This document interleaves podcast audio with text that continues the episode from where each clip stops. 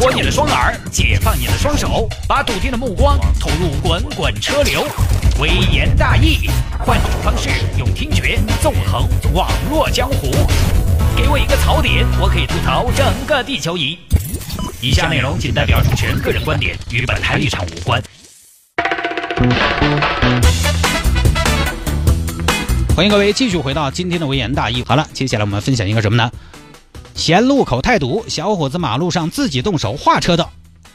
这是一位实干家。之前我们在节目里边分享过一个车主，他呢是没有停车位，他自己在路边画了一个停车位，这个更强了啊！太厉害了，也是因为我没什么钱，有钱的话我可以自己修条路出来。来干嘛？这个事情发生在连云港，呃，连云港，我们给大家介绍一下这条路，因为我们的电台节目就是这点不好，没有画面，你呢可能就不太直观的了解这条路大概是一个什么样的构造啊。这条路呢是三车道，最右边一条是直行加右转车道，第二条道是直行，第三条车道呢是左转加掉头。然后这条车道延伸出去呢，有一条左转的待转区，大概就跟我们成都的车道设置其实都是一样的。好，这儿呢有小伙子小蔡，小蔡呢每天坐公交车经过这个路口，他就发现一个问题，发现啥子？这个路口啊，左转的车少，而直行车特别多。直行车呢又只有两根车道，而且右边那个车道还兼右转。大家知道，现在越来越多的人呼吁说不要占右转车道。我再给大家普及一下直行加右转车道的走法和用法，因为很多朋友呢，他右转，如果前面有车直行等红灯，他要挡到了，他就要在后面把那个喇叭杵到地上哎，每一声喇叭后面都加了十个感叹号，愤怒啊，着急呀，咆哮啊。但这儿要提醒一下，成都设置的右转专用道其实不算太多，大部分的右道右转都是直行且加右转。这个你就看路面标志就可以了，在直行加右转的车道，人家直行车等红灯不让你是不违法的，他不走这条道是人家讲究，人家走这条道也是人家的权利，那么你就只有自己等一下啊，右转还是那句话，路权最低，就跟打斗地主摸了一对三是一样的，你知道吗？当然，现在很多朋友呢，直行他都不走右道了，怕遭人家爱。尽管走右道是合法的啊，所以连云港这个路口，实际上实际操作的过程中，大部分的直行车辆它只走一条道，就是中间那条道。而直行车又恰恰很多，小蔡每天坐公交车走哪儿过啊，心头就堵起的。然后旁边的左转车道没什么车，空空荡荡的，心中有怨言：谁的智商这么低？安排的一点都不科学。坐这辆车鬼都没有一个，这边却排长队，这个心情可以理解，就跟你早晚高峰跑二环高架，看到旁边 BRT 车道的心情是一样的。多少次想豁出去开上去，无奈头上明镜高悬，摄像头五步一岗，十步一哨，没办法，就只有老老实实在那儿走起。啊，当然这个说实话，它 BRT 车道的设置呢，其实一是让公交车更快，二是让公交车快起来之后，大家更多的，呃，你用私家车的。经济成本和时间成本更高了，你就选用公共交通出行，它有这么一个引导的作用。我们不多说啊，只能老实等着。但是小蔡就不一样，哎，小蔡是个行动力很强的人，他对这个城市的建设和规划以及改造很有自己的参与感，很有主观能动性。哎呀，他们脑壳脱线，我的脑壳不能打铁啊！我觉得这个设置很不合理。如果左边的车道也能直行的话，那么直行就有严格说起来三条道了，这样就不会浪费道路资源了。那怎么样才能让左边道也能直行呢？去找交管部门商量一下。谢局长，你们那个车道我建议是设置成直行，你觉得如何？两天内办妥有没得问题？哦，好的，把这个人给我请出去啊！那也不行，怎么办呢？小蔡想了个办法，自己画。啊，因为驾驶员都是按地面交通标志来的，不如这样，我去把交通标志改了，不就行了吗？诶，好主意，真是忍不住为自己的机智点赞。我这么聪明，市政府没有把我纳入智库，这是连云港最大的损失了。啥子都不走，说干我们就干。然后第二天呢，就行动了。欢迎各位继续回到今天的微言大义。今天跟大家分享的第一条呢是发红包的事情。有听众朋友说，腾哥，红包不是最大就两百吗？你看这位朋友，你不知道了吧？不收发个大红包，你们都不知道外面的世界有多么的纸醉金迷。单个红包最多两百元，但是在群里面发群红包，单次最多可以发一百个红包，也就是说一次最多可以发两万块钱。微信群红包单个红包最大两百，最多一次一百个，单次不超过两万，知道了吧？好，我们接着聊上面这一条，小蔡连云港这个小蔡要去改交通标志了，为什么要改呢？因为他觉得他上班的路太堵了，所以改一下交通标志，改一条多出一条直行车道来。第二天早上啊，小蔡在屋头吃了几个菜包子，提了装备就上路了。现场观察了一下，左转改成直行，那左转车怎么办呢？哎，这个是之前没有考虑到的啊，有缺陷。看了一下现场，有了。在现有的左转待转区的旁边再增加一条车道，设置为左转专用道，这不就结了吗？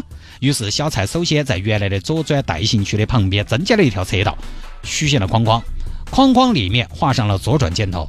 嗯，到时候左转车我看走到这儿啊，稍微一拐，往左边打个盘子就进左转车道了。哇，真是好点子！好了，接下来就把原来的左转车道的箭头增加一个直行箭头，又蹲在地上画呀画。全程除了刷子和油漆，没有用任何的辅助工具。小蔡的美术老师看到这则新闻之后，非常的欣慰啊！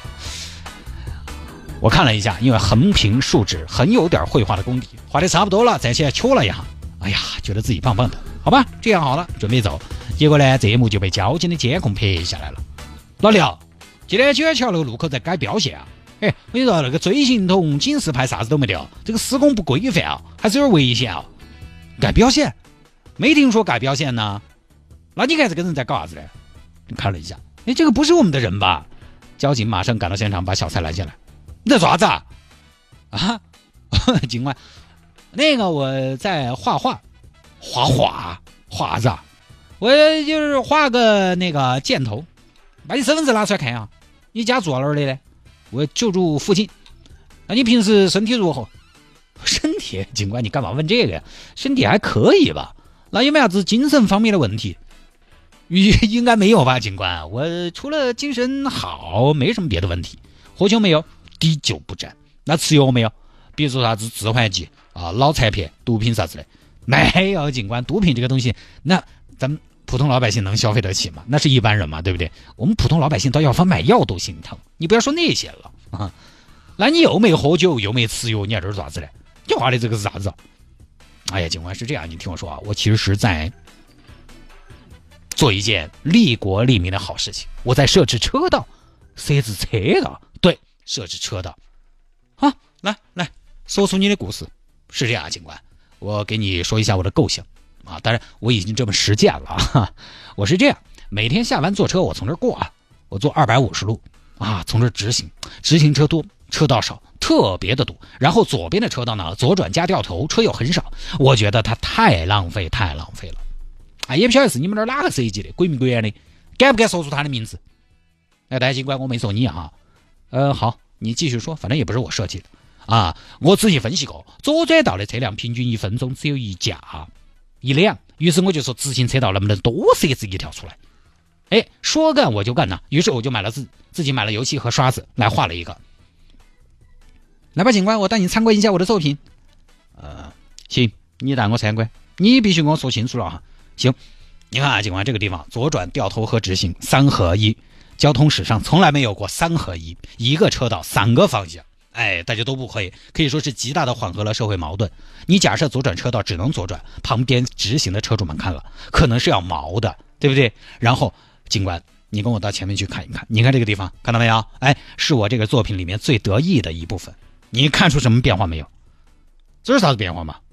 耶，警官，业务不熟练呢，难怪不得咱们连云港这么堵啊！哎，你少废话，赶紧介绍一下这个地方，看到没有？哎，因为之前的左转专用车道，现在增加了直行方向，对不对？所以呢，左转车的朋友可能心理上会有落差。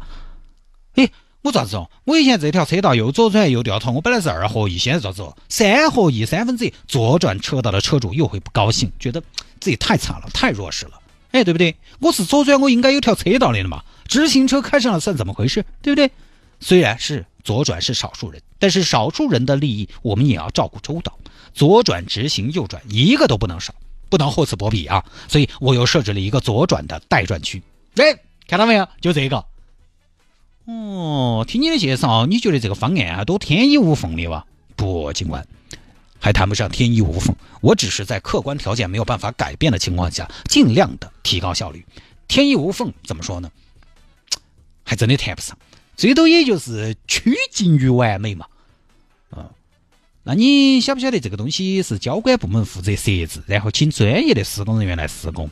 这个是要统筹安排的，是要研判的，个人是没得权利来划线的。我知道啊，那知道你还画？我就是知道，所以我才背着你们画的嘛。而且，尽管我告诉你，这桶漆我买的无甲醛的环保漆，一百多。这个刷子是狐狸毛的，这个我都不找你们报销了。找我们报销，我们也不能给你报啊。反正尽管不说那些啊，都是为了连云港，好不好？感谢的话就不要说了。那我先走了啊。哎呀，这回去要把饭煮去。你给我站住！就这么走了吗？啊？你画是画了，我们还要找人给你擦，罚款一千元。反正最后小蔡是被罚了一千元了事，其他没有再做处罚。呃，因为起码说呢，他也没有什么恶意啊，也很快被及时发现了，也没有造成什么太严重的后果。呃，就肖仔这个人呢，其实很有想法，也很想参与这个事情。怎么说呢？呃，其实我看了一下路口的照片，也看了视频。首先，我想说的是，那个路口呢车不少，但是从视频来看，你要说车多呢，也不算。如果那个路口都算堵了，那小伙子你你来成都看一看，你来大城市看一看，你可能真的要划遍成都的大街小巷。它那个路口的主要问题是什么？是这边路口三车道，中间和右边都是直行，但是右边这个直行道对过去是一个安全道，也就是说呢，右边这条车道的车过去之后，道路变窄，就要往左变道进去，也就是要往里掐。这一掐呢，遇上车又多，就堵得恼火。如果大家经常走这个二点五环安琪儿下面那个下穿隧道，你就知道怎么回事了。南北向的那一条啊。就是，反正南北向那条吧，你就晓得咋回事了。隧道是两车道，然后车流汇入隧道的时候，经常排成三排、四排，甚至五排，五排最后要汇集成两排，整队都要整半天。他这个路口也主要是这个问题。现在呢，当地交管部门已经在商量调整了，看怎么整嘛。所以小蔡这一千元不是白交的，建议连云港的市民可以给他，尤其是。经常从这个路口走的直行的车辆，要众筹给小小蔡把这个罚款解决了啊！还是成功的倒逼交管部门想办法、想对策进行改良。呃，但也不提倡大家都用这种办法。首先呢，很多时候大家对交通有怨言，经常在一些论坛上，包括我微信上，都会收到一些听众的留言啊，哪哪哪儿规划设计不合理，也确实在规划上、执行上，这么大的城市在。成千上万的路口，肯定还有完善和改进的空间的。但是呢，有一句说一句，大部分的时候，专业的还是胜过我们业余的。大家天天都在搞设计的，大部分的时候还是比我们走那儿过的时候的灵机一动来的更周全。你比如说，以前我走天府大道那个下川进城，有段时间我走那儿，发现隧道出来进城方向绿灯特别短，十来秒钟。我当时也是一肚子气，我说脑壳遭门夹了，嗦直行就二十秒的绿灯，嗦还是十秒的绿灯。其实人家是故意那么设置的，人家就是从远端控制进城的车辆，一下你放进去了，就直接大家在城头就堵得走不动，反正都要堵，早晚的事情。而且人家啊做的是通盘的考虑，而我考虑的呢，其实只是搞快啊，我反正我不管你里头，搞快把我放进去。包括这个小蔡，他考虑的只是他的执行的需求。那左转呢？你在左转道设置直行，直行红灯，左转绿灯，左转怎么办？然后左转灯。绿灯亮了，直行又不敢往前走，又咋个办？一条车道右左转右直行右掉头，一个路口三个方向，那真是没怎么见过。一条车道三个方向，有时候你觉得问题很简单，是因为什么呢？是因为你只考虑自己的问题，你只用解决一个问题，而人家呢是要通盘考虑各个阶层、各种出行群体的需求，那就是很多单一问题叠加起来的一个复合性的问题，就没那么简单，要平衡。就像非机动车和机动车，三环路辅道开车的朋友，你是不是很烦那骑电瓶车的，对不对？